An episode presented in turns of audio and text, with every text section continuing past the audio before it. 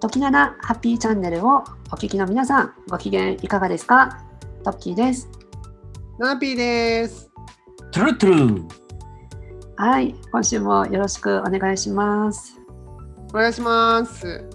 トゥルトゥルはい、ということで、えー2021年のお1月も残りあと1週間というところなんですけれども、今月ね、もう1月終わりであっという間だと思うんですけど、今月振り返ってどうでしたか、お二人は。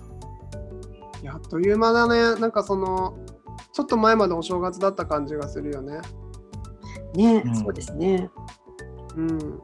明日トトロはですねなんか一つの仕事の量は減ったんだけどなんか仕事の本数が増えてしまった感じ？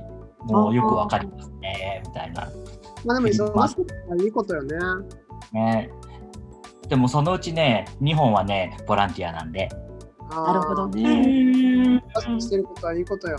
うん。いやでもねボランティアのおかげで去年ねでっかい仕事もらってますから。うんうん。うん決して無駄じゃないです。あのーまあ、ボランティアもね、まああのー結構損するっていうか損して得を取るみたいな感じかな？そうですね。ああのそそのその仕事ねトッキーにもお願いしたんだよね そういえば。あそうだったのかな。あの仕事。はい。あの仕事、あの仕事、ちょっと私今ちょっとピンときてないまだ。あの仕事、あの、あれですよ、あの、あの仕事です。まああのはいあの仕事ということで。はい。ねなということで、えー今週もあどうぞよろしくお願いします。お願いします。お願いします。えーでは今週のトピックテーマです。今週は、えー職場の人間関係というお話でちょっとお話してみたいと思います。まああの人間関係は結構仕事の悩みとかで、まあ、トップに入るんですけれどもなかなかこう職場でこう馴染めなかったりとかまたこう自分自身が例えばゲイとかレズビアンだとかそういう LGBT の当事者だった場合なかなかそのことセクシャリティをなかなかこう上司とか同僚とかに打ち明けられなかったりとかしてこう人間関係がうまくできなかったりしてこう仕事が長く続かないとかいうケースって多分あのお二人も経験されてるかと思うんですけれどもなんかこういった時に例えばこう人間関係をこういかにこううまくこう乗り切るコツとか、まあ、その仕事をどうやってうまくやっていくのかみたいなそういったことってなんかあアドバイスとかあったりしますかね？まあどうなんだ。アドバイスになれるかわかんないんだけど、自分もなんかすごく嫌な職場に勤めてたことがあって、まあでもそれはね、そのまあゲイだからっていうのももちろんあるし、例えばね、カバンの持ち方直されたりとか、そうやって歩くんじゃないとか、なんか上司に言われたりとか、そういう嫌なこともあったけど、まあなんかちょっと、ブラックだったね。うん働き方自体がブラックだったってこと？そうそう、寝る時間もないぐらい忙しかったんだけど、でもなんか、なんだろうな、まあ、行くじゃない？仕事だから。寝れなかったとしても、また仕事に行ってっていう生活をしてくると、なんかどんどん弱ってくるのよね。生命力というか、心が。で、なんかこのままじゃ死んじゃうかもみたいなことをボソって言った時に、私のその時の上司がね、なんか、死ぬ前に人は一度倒れるから一度倒れてから言えって言ったの私に。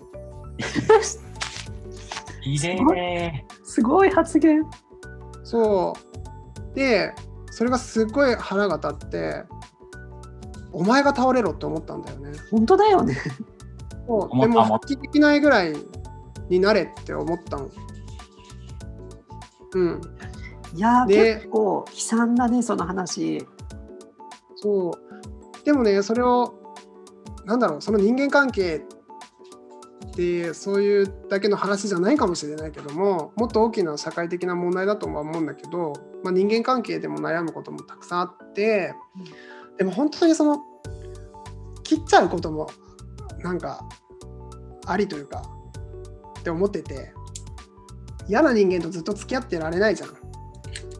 だからまあ私はその会社すぐ辞めちゃったんだけど半年ぐらいで。で辞めてすっきりするかなと思ったらさその逆なんだよね。自分はもう何もできないんだって自分を責めちゃったの。ああなるほなんどそんなブラック企業にしか勤められない自分。なんかきっとどこ行ったって同じだしどこのどんな仕事をしても自分はもう多分やっていけないんじゃないかとか社会不適合者なんじゃないかとかなんだろうなブラックな会社で勤めてて自分がまあ被害を受けているのに自分を責めてたんだよね。だからその辞めた後の1年ぐらいが一番辛かったかな。その要するに、まあ、そういったブラックだった会社だったとしてもそこですら自分はこううまく合わせることができなかったというこう、まあ、自分自己否定に入ってしまって、まあ、どんどんこう負のスパイラルに入るってことはよくありますけどね。これどうですか、今の話聞いてトトロはどうですか？うん。いやーなんだろう。ちょっと今だったら絶対ありえない話だよね。うん。あのこれが数年前だったらよくある話だったかもしれないけど、まあ、今でもそういう、あの会社ってあるとは思うんだけれども、本当ここ数年で、まあね、あの、まあ、セクシャルマイノリティの方に対しての言葉遣いっていうのは、あの、まあ、こういうことを言うと傷つくぞとかね、あの、そういうことってだんだんね、あの、まあ、周知されていってはいるんだけれども、でも昔の方がそういうのみんな気遣ってたような気もするんだけれどもね、なんかここ最近、みんな、なんか、人あの自分中心に回ってきてるようなこの世の中。あのそういう世界になってきてそういう問題がなんかよく聞くような気がするなとは思うけれども、ね、なんかその美徳っていうのがさすごい変わってきてるっていうかもう後ろゆくものだなと思ってて。ほらあのなんかいろんなものに対しての美徳ってあったけどもう自分の美徳だよね今ね。なんか、うん、自分のための。確かにそうだ、あの、そのセクハラって言葉が確か平成元年にできたのかな、うん、確か。でまあそこからまあね令和の時代に変わってまあちょっとはなんかその意識とかちょっとずつ変わってるかなとは思うんだよね。まあなその男女のセクハラ、のお話だったりとか、うん、そのまあパワハラとかも結構いろんなこう社会沙汰の事件とかもあったりとかしてちょっとずつねやっぱこうほらあの某某企業のねあのところでブラックでこう亡くなっちゃったりとかやっぱそういうのがどんどんこう報道されることによって、まあ、ちょっとずつ改善はされていってるけども特にこの、まあ、セクシャルマイノリティのハラスメントはもっと埋もれてるっていうところもあったりねするしね、丸2ですね、丸2。はい。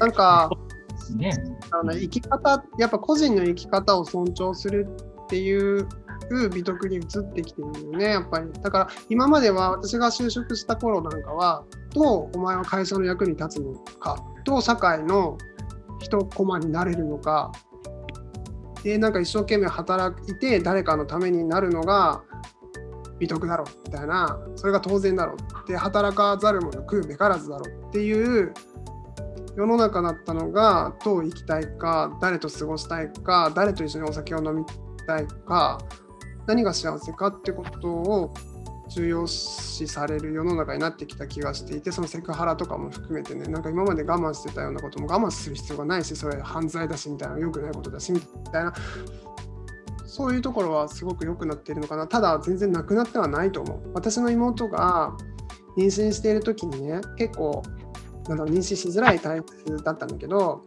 まあ職場で準備中なんかこう準備をする時になんでそんなノロノロしてんの？走れって言われたんだって。でもなんかちょっと体も妊娠しているしっていうことをどうしよう。まあ言ってるんだよ。伝えてるんだけど走れとか言われて。なんか嫌だったっていう話を聞いて私は妹にじゃあスキップすればって言ったの。もうなんかそんな言うこと聞く必要ないし体が一番大切だし、うん、でなんかうんなんかまだまだそういうなんだろうなそういうことあるんだなって。ねだって何かあったら会社が責任取らないとねいけないことわけでしょそういうのって。お前が走れとうんやばいですね。う。ん、まあ、ちょっとね、今あの、いろんな例を挙げるとね、ちょっともうきりがないのでね、またちょっと、このこのテーマ、ちょっとまた次週、次回、またちょっとお話、ね、今日はちょっと あのアドバイスのところまでなんか、あまりちょっと話いけなかったので、今日はちょっと、うん、あのまあ、お二人のちょっと、まあ、あのいろんなちょっと辛い体験とか、いろんな事例を今日は、まあ、ちょっと紹介ということで、またちょっと次回、またお話できればと思います。ありがとうございました。ありがとうございます。はい。では、えー、続いては、えー、今週から「えー、時なハッピートーク」というあのテーマを新しくコーナーを作りました。で、まあ、普通に気ままにあのフリートークするようなあ内容にしてかなしていこうと思ってるんですけどもいわゆる 7P 占いの、まあ、ちょっと発展版のコーナーで普通の 7P トークって感じですね。なるほど。何でも話していいの？そうですね、まあ、オチとかも全然なくてもいいし、普通に、まあ、ちょっとまあ、ナピーのトークからあのみんながちょっと参考になるようなお話になればいいなと思って。うん、いや私ね、最近さ、トトロさんとね、一緒にお仕事でお一緒させていただくことが多くてね、あの本当に一緒にお世話になってるんですけど、たまたま、まあ、なんか、なんだろうな、夜お会いして、で、はい、あのホテルに行って、で、まあ、別々よ泊まるところはもちろんトトロさん僕だけホテルね。僕だけホテルそう。であのー、朝ね朝すごいめなんかなんだろう眺めがいい温泉があるわけ。でそれ私聞いてたからそこに行ってで朝日が昇る日の出の1時間前からオープンしてるのそのお風呂屋さんは。でその1時間前に行ってトトロさんと一緒に温泉入って一緒に朝日を見ようぜって言って行ったんだけどなんだろう。すっごい若い子がたくさんいてもうね10代後半20代みたいな子たちが本当にぎゅうぎゅう詰めでお風呂に入ってて私たちはそれどころじゃなかった朝日どころじゃなかったっていうお話です もう天国ですね。うん。そうね。そうね。でも僕たち逮捕されてないから。何されてない？逮捕。うんトトロさんすげえおとなしくしてた。すげえ縮こまってたのむしろ。おとなしくこうやって。あって恥ずかしいですもの。なんかわかるわかる。ちょっとね恥ずかしいよね。絵のやり場に困ってたよねトトロさん。こっちがね。うん、うん、あのチラ見はしてたよ。してるだろうね。チラ見はしてたよ。うん、まあその朝日よりもその若い子たちが眩しかったってことよね。いやなななぜね朝日がねあのよりも若い子だったかっていうとね曇ってたのその日。あ曇そうだったんだ、ね。うん、曇っててね富士山も見えなくてね隣にいた若人が何て言ったと思う？なんて言ったの？今日は来てはいけない日だったなって。えー。えー、それは何？朝日が昇ってなかったから。朝日が上がんなかったから、うん、そこの温泉は結構有名なの？なんか若い子たちが来るようないやいやいや、全然そんなことないと思うよ。いや、でもね、あのお風呂としては有名。あ、お風呂としては有名。若い子たちが来るからとか、そういうことじゃなくて。じゃなくてね、お風呂としては結構有名な温泉。じゃあなんかまた次回ね、ぜひその日の出のタイミングまた見れるといいですね、見計らって。でもその子たちは日の出が見れなくて今日は残念だったねみたいな話をしてたかもしれないけど私はトトロさんに今日ラッキーだったねって言ったよね朝ね朝からなんか幸先がいいねそうそうそうそうそう。ね、でもね、僕がめちゃくちゃね、いける子はいなかった。あ、そう。ほどにいい人はいた。その情報をするんじゃなくて、あの付き合っちゃうような人ばっかりいたね。ああ。うん、いやトトロさんってライト若い子いっぱい見てるから目が肥えてるんですよ。で私もう一つそのなんだろうなすごい気づいたことがあって、はい、あのまあ、お風呂って裸じゃないですか。みんな、もちろん裸で入るじゃない、うん、で若い子たちがいっぱいいて、まあ、私は全ての人をチェックしてたんだけど、うん、その後ねお風呂を出てね。で多分その子たちは彼女とかと待ち合わせしてて彼女となんかどうするって朝ごはん一緒に食べるみたいなことを言ってるの。で服を着てるしマスクもしてるの。その方がねやっぱ綺麗になんか眩しく見えたわけ。だから服を着ていてマスクをしていて、っていうのって裸よりも魅力的だなっていうことに気づいただから裸でいてわーってなるけどもそれと服を着ててマスクをしていてのんけでっていうのをそっちの方がやっぱキラキラして見えたな。なるほど。そのえー、そのまあその子たちの会話を聞いてそう思ったってこと？なんか例えばお風呂の中であこの子そんなにタイプじゃないなみたいなそんなに可愛くないなと思ってた子がお風呂上がって服を着て髪の毛セットをして女の子に優しくしてるのを見たらあ可愛いなって思ったわけ。ああ、なるほどね。これ深いね、ちょっとね。だから裸だけじゃないんだよね、やっぱり。裸がいいわけじゃない。燃えるポイントって。うん、そうね。もう萌えは萌え萌えのポイントはそうよね。うん、やっぱ服のセンスとか何を着ているだからそれでちょっと自己表現ってあるじゃん。裸ってそれが、まあ、肉体ぐらいしかないけども。なんかパーカー着てるのか、ジャケット着てるのかとかなんかそういうので、うんうん、パッと見あ若いな可愛いなって思うのはやっぱ服を着てる方だった。はいありがとうございます。これ結構どうなんだろうな。あの私はちょっと半分理解できるところとちょっと半分まだちょっとその場にいなかったのでちょっとまだあの共感できないところはあるんですけど、まあ、でもなんか、ねまあ、ちょっと温泉絡みはちょっといろんなことがねやっぱあるのでね。はい、じゃあちょっとこのテーマもちょっと今日あのお二人結構気になるワード結構いろいろあったんですけどちょっと深掘りするとちょっと時間が長引長引くそうなので今日はあこの この辺でちょっと、はい、あの終了したいと思います。はい、えー、はい、時七ハッピートークのコーナーでした。あ、二人ありがとうございました。ありがとうございます。はい、それではそろそろエンディングです。先週もお伝えしましたが、1月31日日曜日、清瀬市で LGBTQ 理解基礎講座、カミングアウトはじめの一歩、こちらに、えー、ピーが、えー、講師として登壇します。お問い合わせは清瀬市男女共同参画センターの方までということです。はい、よろしくお願いします。はい、今日はあの新しい時七ハッピートークっていうことをちょっとやってみたんですけど、ちょっとお二人振り返っていかがでしたか？うん、なんかやっぱその今週を振り返るみたいな今月を振り返るっていうことを改めてすることができてああの時幸せだったなってことを思いなんか思い出すだけで幸せな気持ちになりました。ありがとう。えはい。トトロはどうでした？トトロは今週を振り返って何にも仕事が片付いてないなっていうのを思い出しながら投稿させていただきました。ありがとうございます。あ、そんなことないけどね。まあ、そのまあ1週間振り返った中に、そのやっぱりあのそのどれだけこうなんかハッピーなことがあったかってこうね見つけるのも結構大事ですよね。その何にもなかったってことはないと思う。